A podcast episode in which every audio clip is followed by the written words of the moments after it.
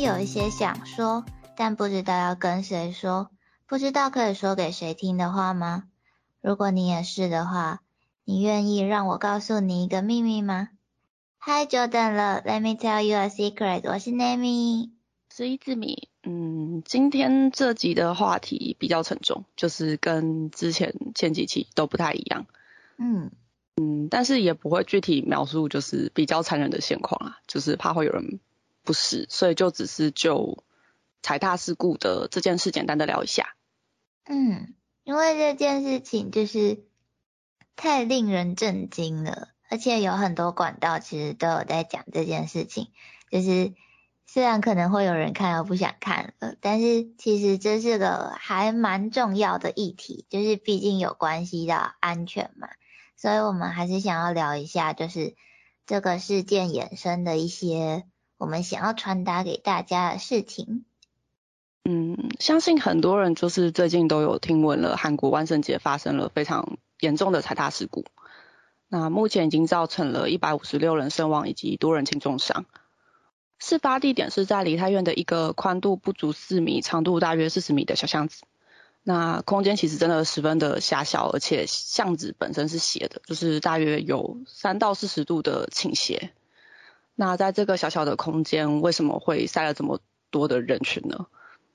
那现在其实有很多猜测或是未经证实的部分，就先不提。梨泰院这个地方，它本身就有许多的酒店。那每年万圣节都会有店家联合办一些活动，就是现场可能比较嗨，或者是有化妆的 party 之类的。那又刚好疫情刚解放嘛，所以就产生了报复性的出游，造成人群过多，所以没有办法消化。嗯嗯，但其实今年的人数没有二零一七年来的多，所以会发生意外，其实不仅仅是因为人数过多。嗯。今年发生有几个因素啦，就是可能每一个都不一定是主要因素，但是任何事故都不会是单一的因素造成。那可能是很多小小的事情影响，最终就是导致了这样的悲剧。嗯，像就是今年有警力的不足，或是有人说地上有一些酒瓶或是饮料的液体造成湿滑。那因为它是斜坡嘛，所以后面会有一些死角，就是他没有办法看到前面发生了什么事。嗯。然后又没有停止，就是人流的进入，嗯，所以就变成就是前排的人真的有意外了，跌倒了，然后后面没有注意，就又继续往前推挤，然后更甚，其实也有人就是目击说有人在那边玩闹推挤这样，嗯，那在这些就是种种种种的因素下，就造成了这场没有办法挽回的事故。其实，其实，在人多的地方，真的都要就是各种保护自己。其实不确定因素太多了，而且就是因为人很多，就是会有连锁效应，就是可能会造成比平常严重很多的后果。嗯，就人多，你不可控制的因素也会变多。嗯，对。那所谓的踩踏事故呢，是指就是人群由于恐慌、群体移动、相互推挤而推倒踩踏的事故。嗯，在人群达到一定的密度的时候，即使你不移动，也有可能会造成事故。嗯，那大约是大于每平方公尺四到五人，人群间的移动压力就会导致就是多米诺骨牌式的摔倒。嗯，那密度如果是接近每平方公尺有九人的时候，压力本身就会造成压迫性的窒息。嗯。那踩踏事件其实也不是只单指人真的被其他人踩踏了，那像这起的事故，其实很多人是死于压迫性的窒息，就是在这个状态下你也不不太能自主移动，那连呼吸可能都很困难，所以基本上是被卡死的。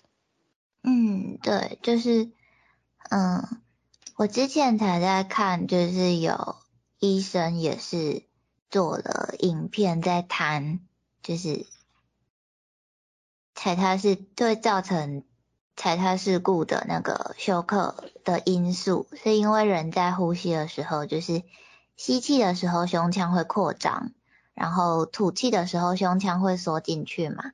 那人多的时候，就是当你吐气，胸腔缩进去的时候，可能就没有多余的空间可以让你的胸腔再扩张到可以吸气的状态，然后就会就是吸不进空气，然后就会窒息。通常这样的状态下，大概一到两分钟就会休克了。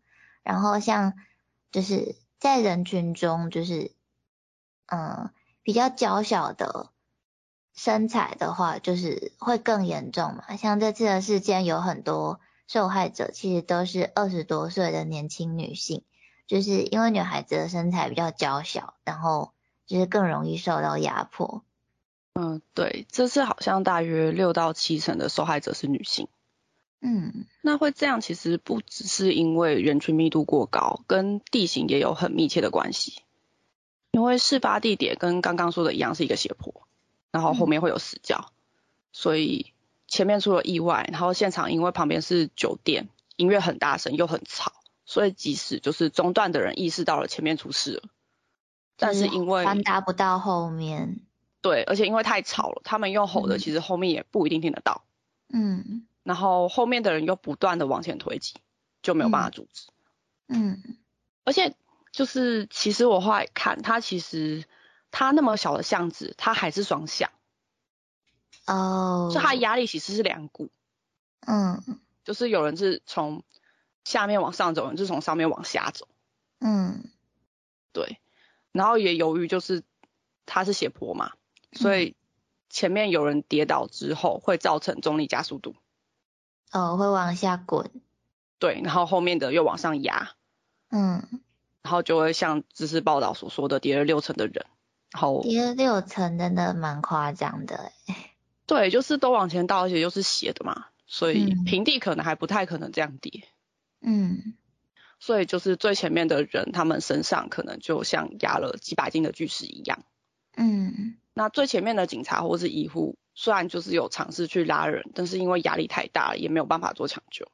嗯，就是其实，在上礼拜发生这件事情之后，就是我身边的朋友就有人在就是谈论这件事情，然后就有朋友说，就是他是真的遇过推挤跌倒的事件，只是在台湾比较好一点点嘛的是。他遇到的地点是在操场，所以通常是平坦的。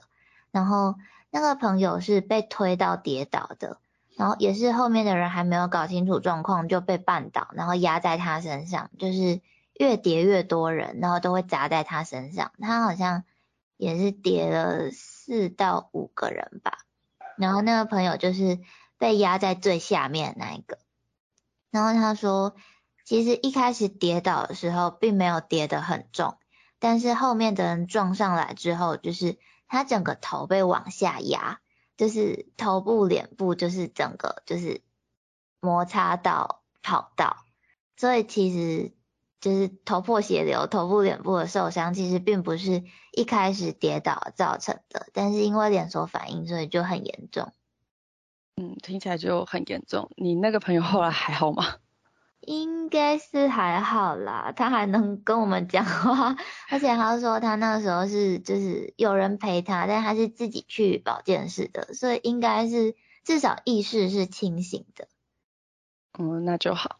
嗯嗯，那其实不只是韩国啦，其实大约一个月前，印尼也发生了大规模的踩踏事故。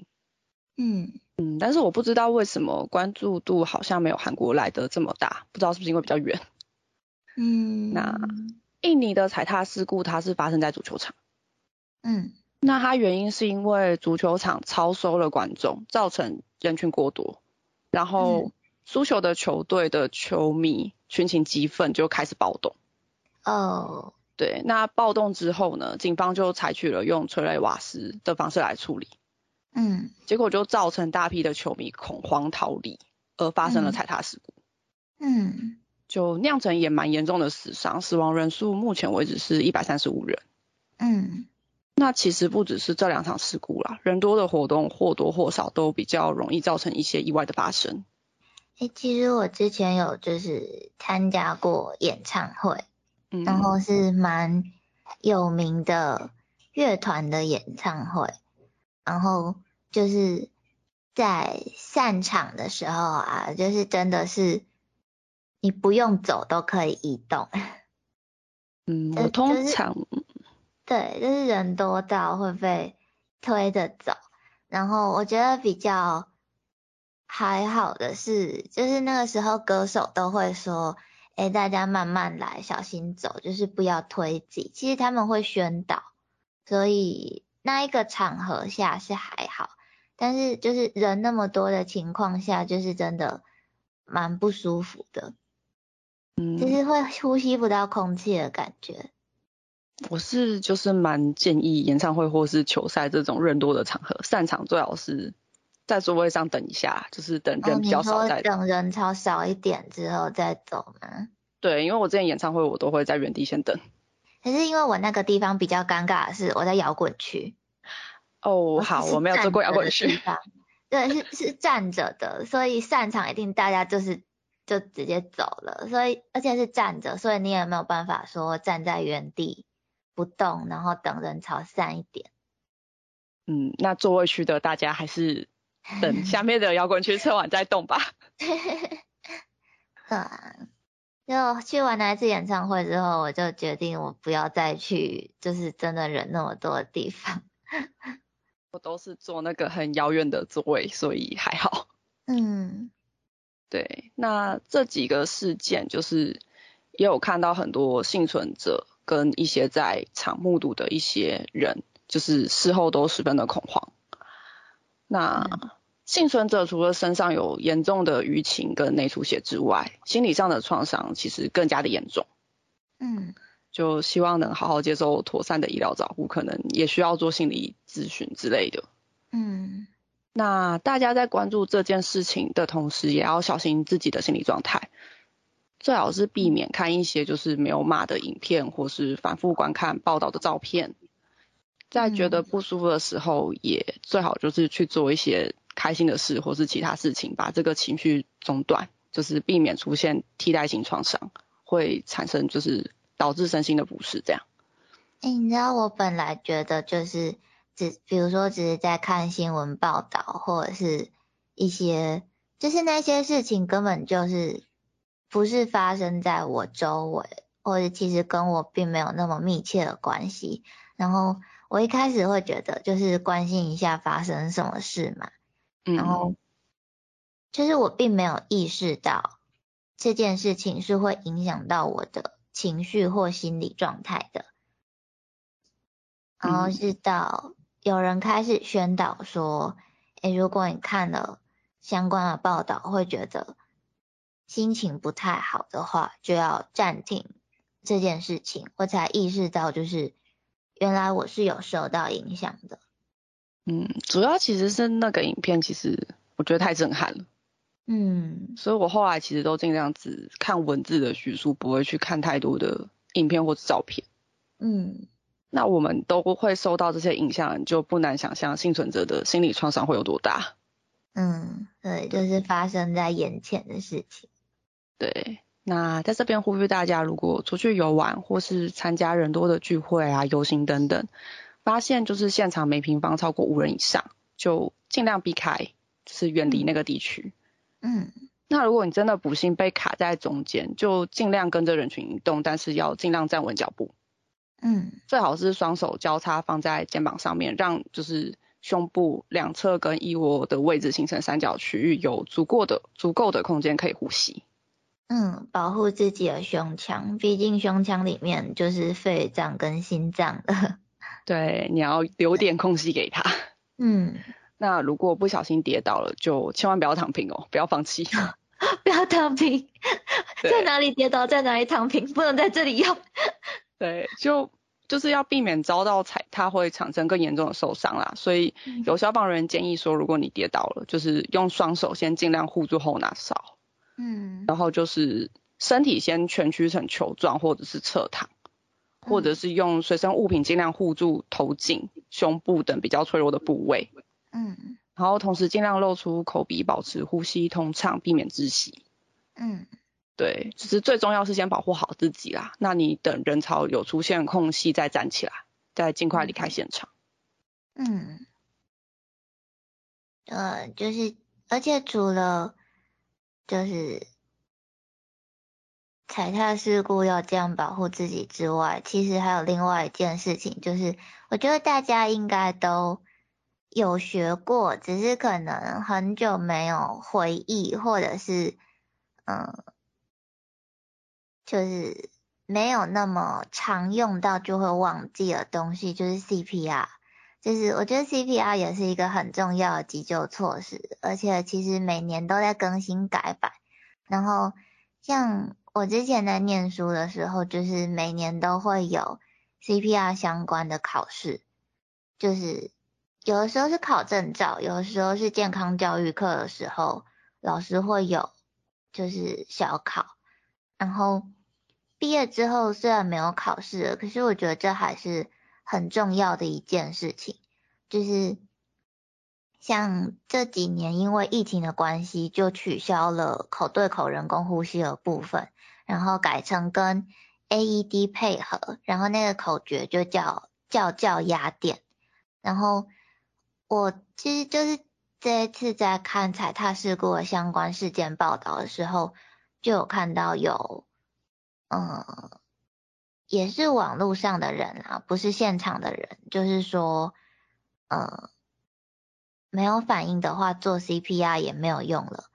可是其实这个观念是完全是错的。就是 CPR 步骤里面的叫啊，其实就是要确认这个人到底还对你的呼唤有没有反应。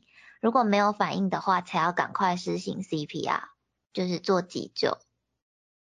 嗯，就是我觉得 CPR 的观念还是蛮重要的。那可以的话，其实也可以去就是参加一些消防局开的课程，或者是医院开的一些宣导课程，或是考证照的课，其实都还蛮多都是免费的。嗯，对。那接下来也快要到圣诞节跟过年了嘛，那现在疫情也逐渐松绑，那我相信板桥跟一零一今年应该还是一样很热闹。对。那大家出去过节游玩的当下要注意自身安全哦。